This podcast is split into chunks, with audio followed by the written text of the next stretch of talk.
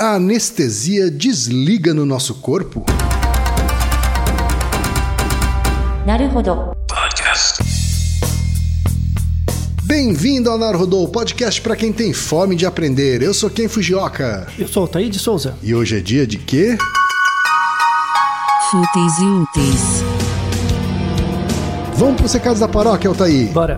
Número 1, um, vai no apoia.se e deixa sua contribuição. Já agradecemos. Número 2, vai na iTunes Store e deixa 5 estrelas e um comentário. Isso aí. E número 3, apresente o Naruhodo para uma amiga ou um amigo que não conhece o Naruhodo ou que nunca tem ouvido um podcast. Vamos aumentar o tamanho da podosfera. É isso aí.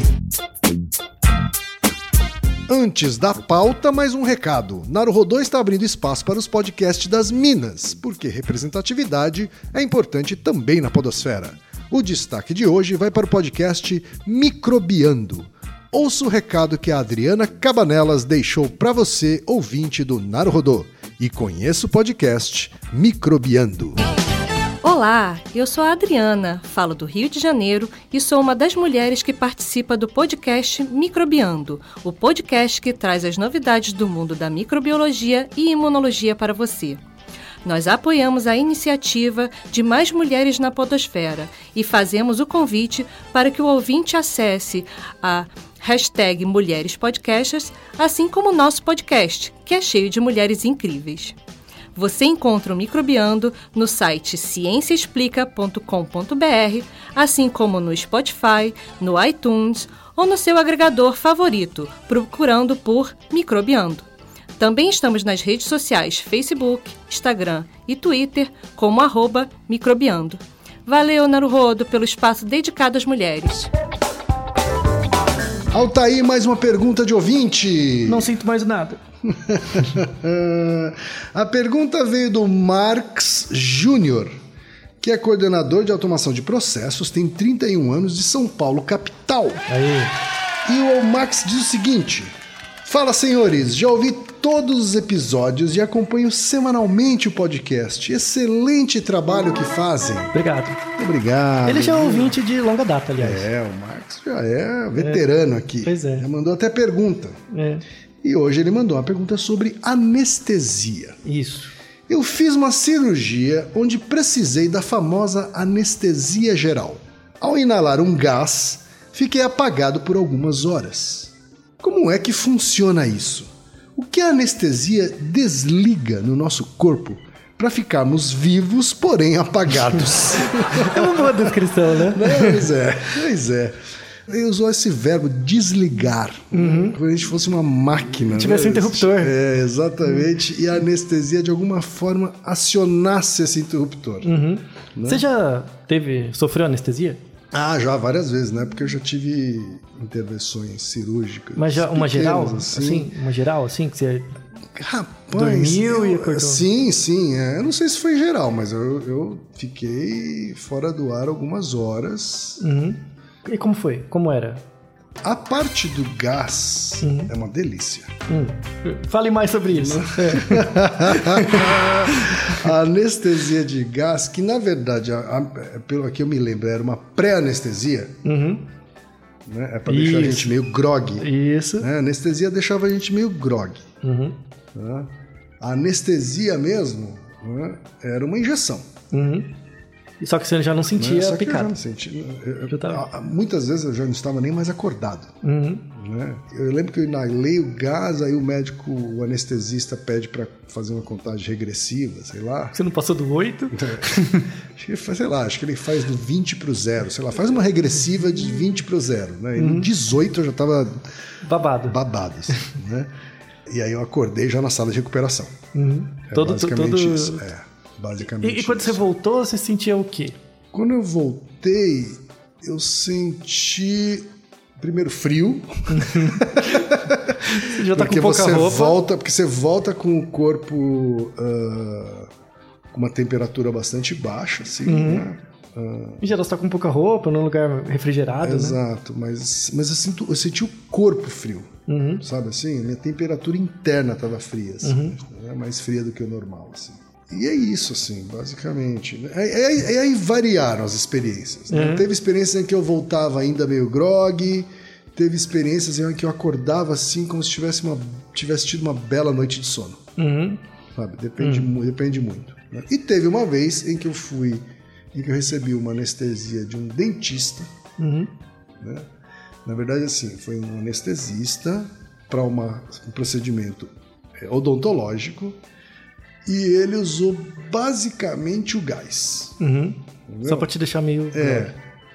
E aí não foi legal, Ah. porque eu não dormi, Ah, sim, tá bom. Uhum. né? Eu não dormi, então eu sentia dores. Você sentia coisas. Eu sentia, eu sentia Ah. picadas, né? Eu tinha flashes, eu abri o olho É, a diferença entre sentir e lembrar. é. É. Mas enfim, Você passou por várias experiências, você teve, você teve Passei, todos os passei. tipos de É, anestesia. O cara já é velho aqui. É, né? então, já a lataria aí já. Muitas batalhas. É, explicando melhor a questão da anestesia, tem, tem uma coisa super importante que, apesar de terem cirurgias, centenas de milhares de cirurgias todos os dias, as pessoas se submeterem, usarem anestesia todo dia, o mecanismo molecular dela não é claro. É mesmo? É, não se sabe exatamente como a anestesia age, só sabe que ela funciona. Rapaz. E isso acontece para muitas coisas em medicina. Né? E Anestesia na é uma delas. ciência. É, exato, na ciência mesmo. Tem algumas hipóteses, vamos apresentar as hipóteses de como as, as anestesias funcionam, mas elas funcionam, né? Mas quais são os mecanismos, né? Ainda bem, né? e a gente tem basicamente três tipos de anestesia. Tem a anestesia geral. O que, que define anestesia geral, né? É quando você tem uma ausência de sensações. Tá? A anestesia geral é uma ausência de sensações onde você também não tem consciência. Então você apaga mesmo. Certo. Apaga geral. tá? Já tomei. É, apaga no momento A, acorda no B, não sabe nada que aconteceu. Certeza tá? que já tomei. Você tem o que eles chamam de anestesia local. A anestesia local não quer dizer que ela é mais simples. Tá? Às vezes ela até, pro anestesiologista, ela até é mais elaborada. Tá? Eu imagino que É, sim. do ponto de vista técnico, em algumas É, vezes. porque eu acho que você querer inibir as sensações de uma região específica Uhum. Né, requer talvez até mais, é, mais conhecimento do que. É, conhecimento da fisiologia. Né? Né? Não é um efeito tão sistêmico, Exato, é que mais apagar local. a pessoa inteira, assim. Né? É, na anestesia local você tira a sensibilidade de uma parte do corpo. Um exemplo de anestesia local ra- razoavelmente É comum... de dentista.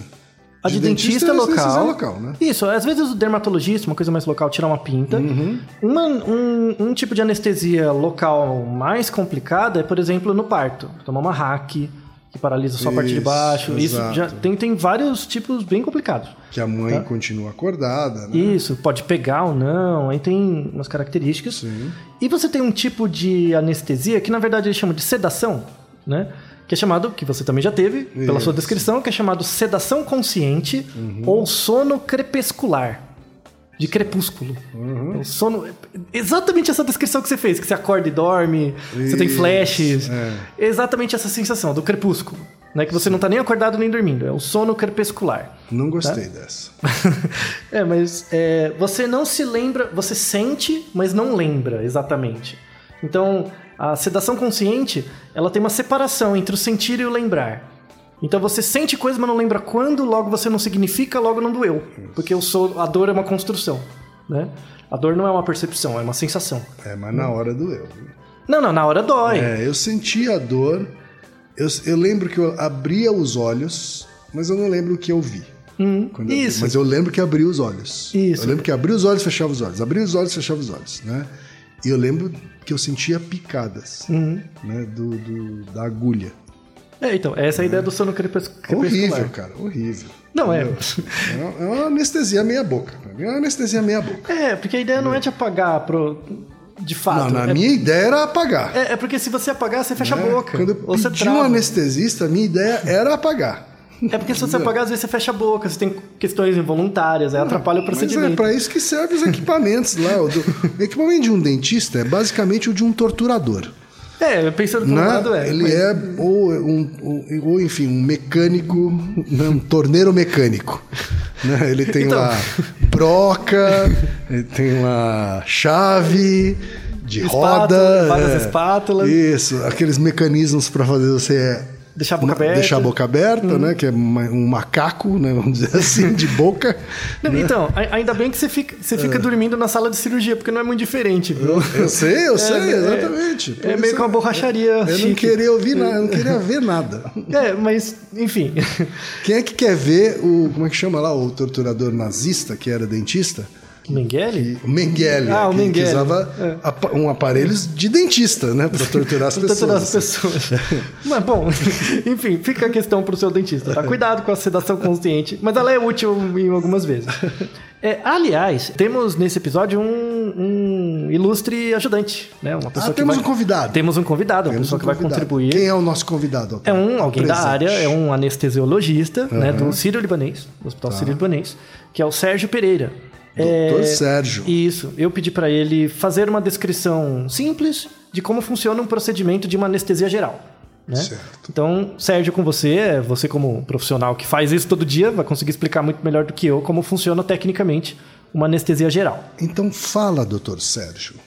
Bem, a base para anestesia geral, a a anestesia geral é baseada em, em quatro conceitos: conceito de imobilidade, conceito de perda da consciência, conceito de perda dos reflexos e da analgesia. Em geral, para você atingir esse objetivo, a gente usa três medicações para conseguir fazer com que o paciente fique imóvel, não se lembre, não tenha nenhum reflexo e não sinta dor. A gente usa um indutor, né? Ou seja, uma droga que vai fazer você começar a ficar com sono e faz você é, dormir. A gente usa um indutor em geral, existem vários, existe o Propofol, o Etomidato, é, a ketamina. A gente usa uma medicação para tirar sua dor durante a anestesia geral. E aí você pode, em geral, a gente usa ou ketamina ou algum opioide forte. Pode ser o fentanil, remifentanil, alfentanil, sulfentanil. né? São todas as drogas mais fortes do que o, a morfina. A gente tem também os bloqueadores neuromusculares. É normalmente a terceira e última droga que a gente faz quando é uma anestesia eletiva. E essas drogas elas fazem você ficar imóvel, mas vale lembrar que elas não fazem você perder nem a consciência, nem ter amnésia. Então você usa os bloqueadores despolarizantes ou adespolarizantes, cada um tem a sua indicação, mas o fato é que todos eles vão fazer você ficar aí alguns minutos sem capacidade nenhuma de se mexer.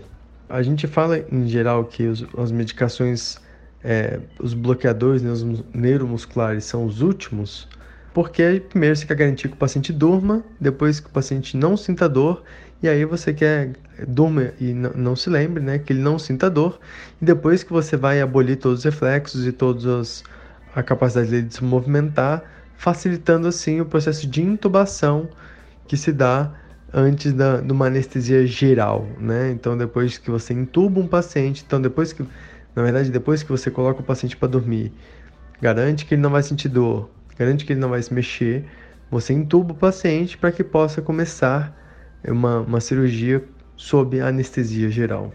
Muito didático o doutor Sim, Sérgio, hein, sim, Altair? é, ele, É. ele é bem, bem didático, é uma mensagem é, direta, mas o que ele basicamente descreveu, assim, sumarizando, uma, uma anestesia geral, ela é feita usando duas drogas, sempre duas. E é bem a descrição que você fez, Kim.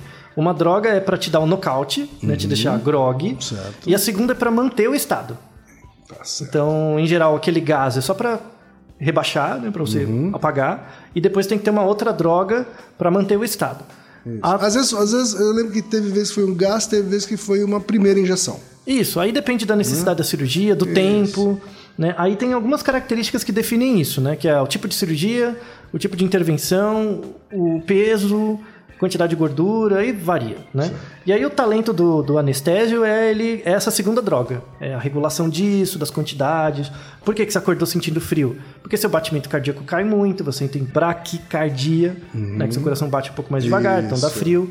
Então tem que controlar tudo isso, né? Uhum. E é esse, por isso que é uma profissão muito importante, né? Na, na, na cirurgia.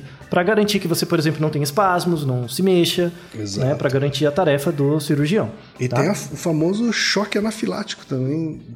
Proveniente de anestesia, não é isso, Thaís? É, quando tem reação. Então ele tem que identificar se você tem alergia, como é que é, ele faz testes antes. Então tem toda um- uma gama de procedimentos muito importante. Tanto que assim, uma vez um médico me disse, eu não sei se ele estava exagerando, mas ele me disse o seguinte, assim, olha, qualquer procedimento cirúrgico, por mais simples que seja, ele tem um alto risco envolvido, né? E especialmente porque tem anestesia. Sim, sim, porque você pode ter uma reação e você não toma anestesia todo dia. Às vezes você não Exato, sabe. E que é uma coisa, né, que é um medicamento sério, que é um procedimento sério, assim, né? E, Principal- e que envolve riscos. É, por quê? Porque ele tem um efeito sistêmico, ele afeta você como um todo e não se sabe o mecanismo direito.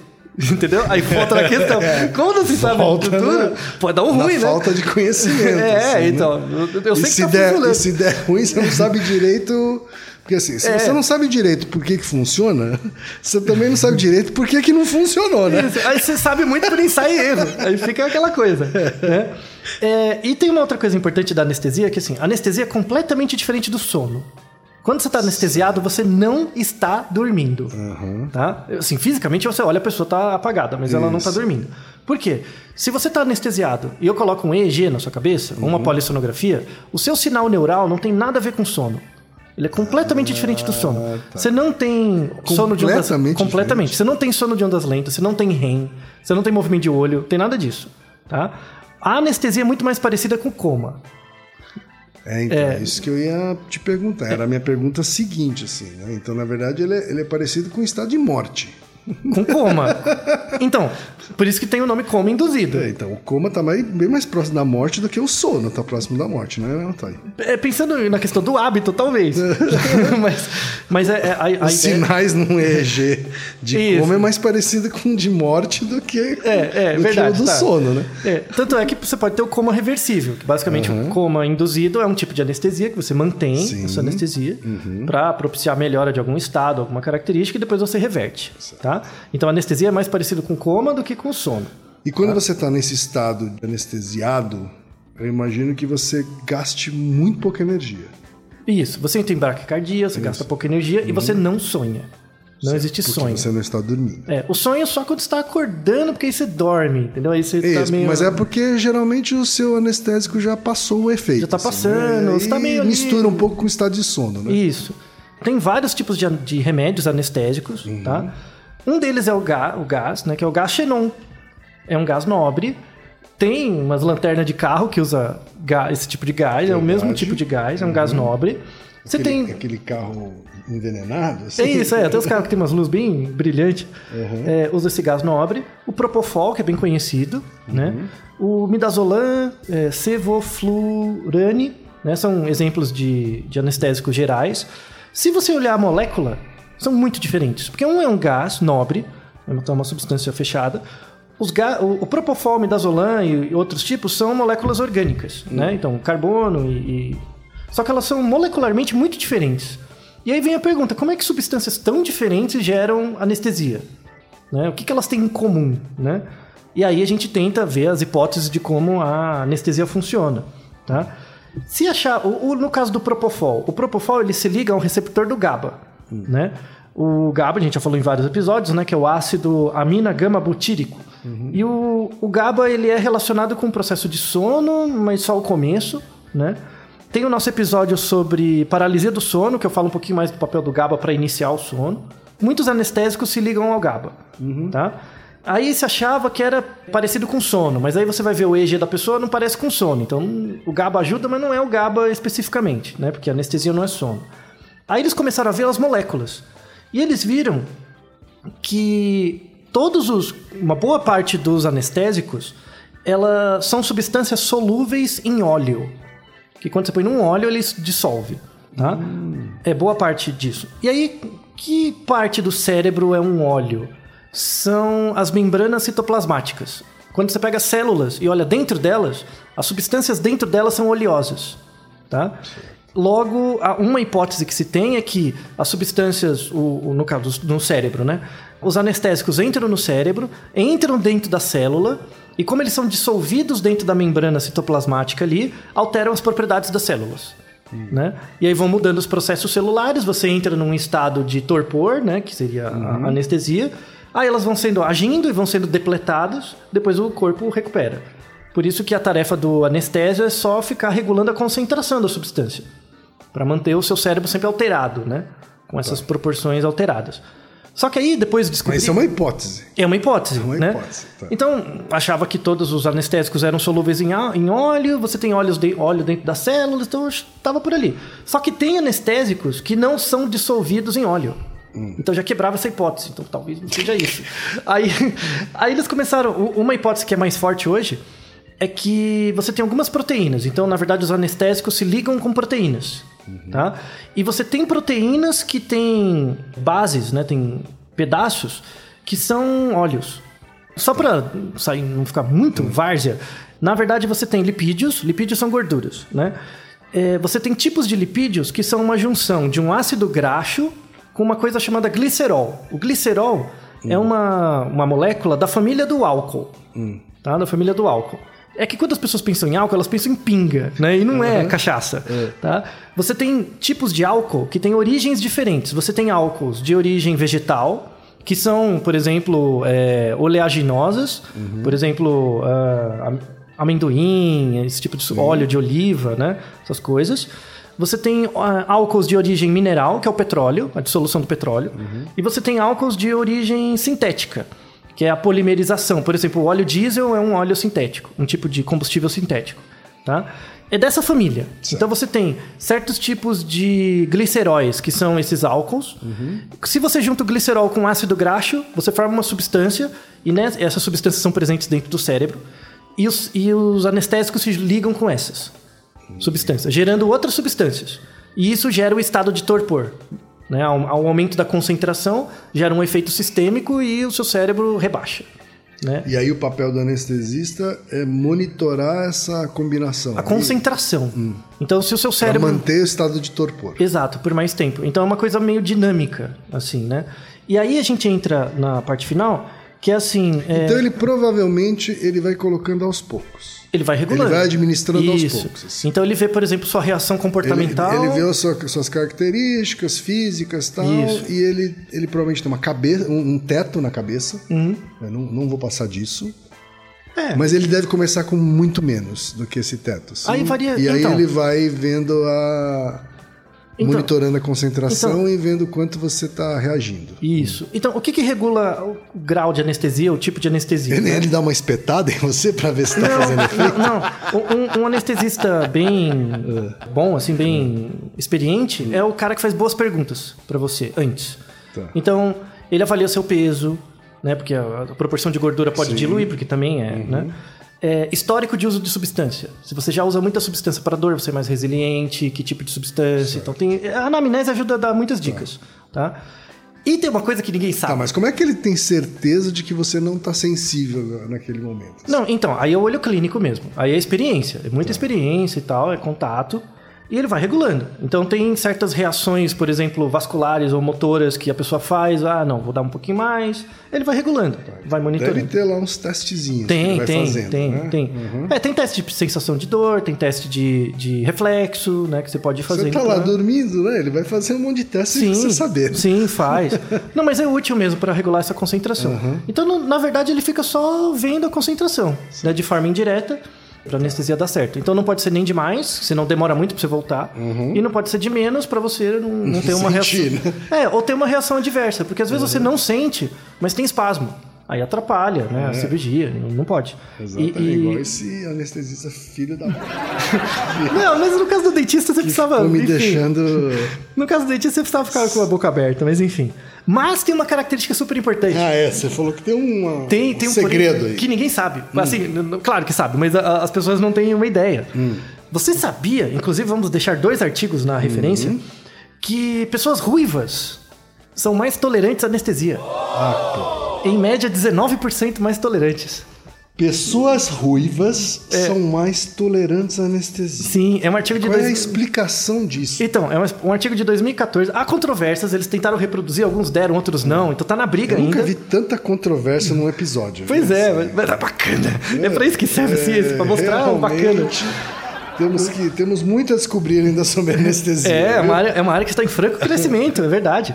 Né? Ser ruivo é um fator de resistência para a anestesia por É um causa de um fator gene. de resistência evolutivo também. Então, sim, sim, exato. É, em geral, as pessoas ruivas necessitam, em média, de 19% a mais de anestesia. Tá? Tem- é um trabalho. O, o- o trabalho que a gente vai deixar na referência em um outro foram trabalhos feitos no Canadá. Aí tem uns artigos que tentam replicar e não acham, ainda está em aberto. Tá? A recomendação é, eu só trouxe por uma curiosidade, mas a recomendação ainda é, se você for o ruivo, para quem é o anestésio, ele vai manter o mesmo tratamento. Tá? É, não, não tem nenhum. Mas é curioso, né? E por quê? Porque o, tem um gene que é relacionado com a melatonina, né? Por isso que você. Tem tipos de melatonina, né? Tem uma melatonina que é a vermelha, que dá a característica ruiva. Isso é ligado, a- é, é, relacionado com um gene que chama MCR1. Tá? Esse gene M- MCR, ele dá a cor vermelha para quem é ruivo, e também ele é ligado ao- aos receptores de dor. É o mesmo gene que codifica duas proteínas, né? Uma para sensação de dor e outra para a cor do cabelo, enfim, né? E isso acontece não só em humanos, acontece em cachorro. Você tem uma espécie de labrador, que é o labrador ruivo, que é aquele labrador que tem os Aquele cabelos lavador mais avermelhado. isso. Ele também tem maior resistência à dor. E não é qualquer tipo de dor. Porque você pode ter dor por pressão, né? E há evidências, ainda não certas, que pessoas ruivas também têm uma maior resistência à dor por conta do frio. Que é. E se sabe, antropologicamente, que a origem dos povos nórdicos é, é a mesma origem das pessoas ruivas. Então elas têm maior tolerância ao frio, né? A origem delas já tem a ver com regiões mais frias. Exato. E aí elas têm menor, menos receptores de dor, logo ma- maior necessidade de anestesia. Né? Elas são mais resistentes à anestesia. Né? Isso tem. Eu fiquei procurando trabalhos, assim, porque ainda está muito no começo essa questão, mas achei uma evidência antropológica. Que, vamos deixar na descrição, é um livro das histórias nórdicas, né? Que é a, nos contos das mitologias dos diferentes povos, né? A mitologia nórdica tem uma característica pessoal, né? Que na descrição dos deuses, ou nas, nos comportamentos deles, o termo dor aparece com muito mais frequência do que todos os outros tipos de mitologia. Então, é? os deuses, as- deuses gregos sofrem. Deuses nórdicos sentem dor. Muita dor, né? Um exemplo é o deus Baldur, né? Que é um irmão, o segundo filho de Odin, né? Que é irmão do Thor, né? Filho de Odin com Freya, né? Com a mãe dele. E tem uma, uma história, um conto rápido do Baldur, que ele teve um sonho premonitório, e a mãe dele, Freya, também teve, teve um sonho premonitório, que era a morte do próprio Baldur. né? Então ele achava, e nesse sonho ele ia morrer sentindo uma dor lancinante, uma dor muito grande. Né? E aí a, a Freya fez uma mágica, né? Um- um- uma mágica lá qualquer, para que o Baldur não fosse ferido, ele não, não sentiria dor e não seria ferido por nenhum tipo de objeto. Nenhum objeto poderia ferir ele. Exceto um objeto muito simples, que era tipo uma, um pedacinho de um arbusto, que era muito comum né, em Asgard, é, mas que ninguém nunca teve ideia de fazer uma arma com ele Certo. né? Porque ela esqueceu. Ah, isso aí, né? Ninguém vai dar bola. E o que aconteceu? Ele foi morto com esse negócio, né? Com esse, com uma flecha feita com esse arbusto, né? Porque alguém descobriu essa fraqueza dele. É, alguém descobriu e na verdade não queria matar ele. Um dos irmãos de Thor e, e Baldur tinha um terceiro que era Hor e ele era cego, né? Nasceu cego. E aí ele tinha essa flecha que ele fez por acaso, ele nem sabia do Baldur e ele feriu o cara sem querer e o Baldur morreu, sentindo uma dor imensa, né? Que Quem, lenda triste. Pois é, e quem gosta de God of War, é, essa lenda do Baldur inspirou God of War, né? é, o, o novo, né? O 4, God of War, que é na mitologia nórdica, é inspirado, não diretamente, mas na lenda de Baldur. Então você vê que tem uma evidência antropológica que os, os nórdicos têm uma relação com a dor. Antropologicamente, e na verdade expressa diria, uma questão evolutiva. Quem diria que a gente ia fazer um episódio que ligasse Asterix com anestesistas? E God of War. E God of War. É, então. Tá certo, então. Então temos muitos, muitas evidências interessantes. Vamos deixar algumas referências culturais para quem tiver. É, muitas interesse. hipóteses, né? Ainda Isso. muito sendo estudado, Sim. né? Assim que sair mais evidências, mais descrições, vamos fazer outros episódios. Enfim, mas acho que é um ponto de partida aí, hein, Max Júnior? Com certeza, não, já tem, já tem coisas muito interessantes. É. E, e eu queria, mais uma vez, agradecer ao Sérgio por gentilmente ter oferecido sua ajuda. É verdade, Né, doutor Sérgio, muito obrigado. E Naruhodô, ilustríssimo ouvinte! Naruhodô. Você sabia que pode ajudar a manter o Naruhodô no ar? Ao contribuir, você pode ter acesso ao grupo fechado no Facebook e receber conteúdos exclusivos. Acesse apoia.se barra Podcast. E você já sabe, aqui no Naruhodô, quem faz a pauta é você. Você tem alguma pergunta pra gente ou quer comentar algum episódio? Escreva pra nós. podcast.naruhodô.com.br Repetindo, podcast.naruhodô.com.br e lembre-se, mande nome completo, idade, profissão e a cidade de onde você está falando. É isso aí. な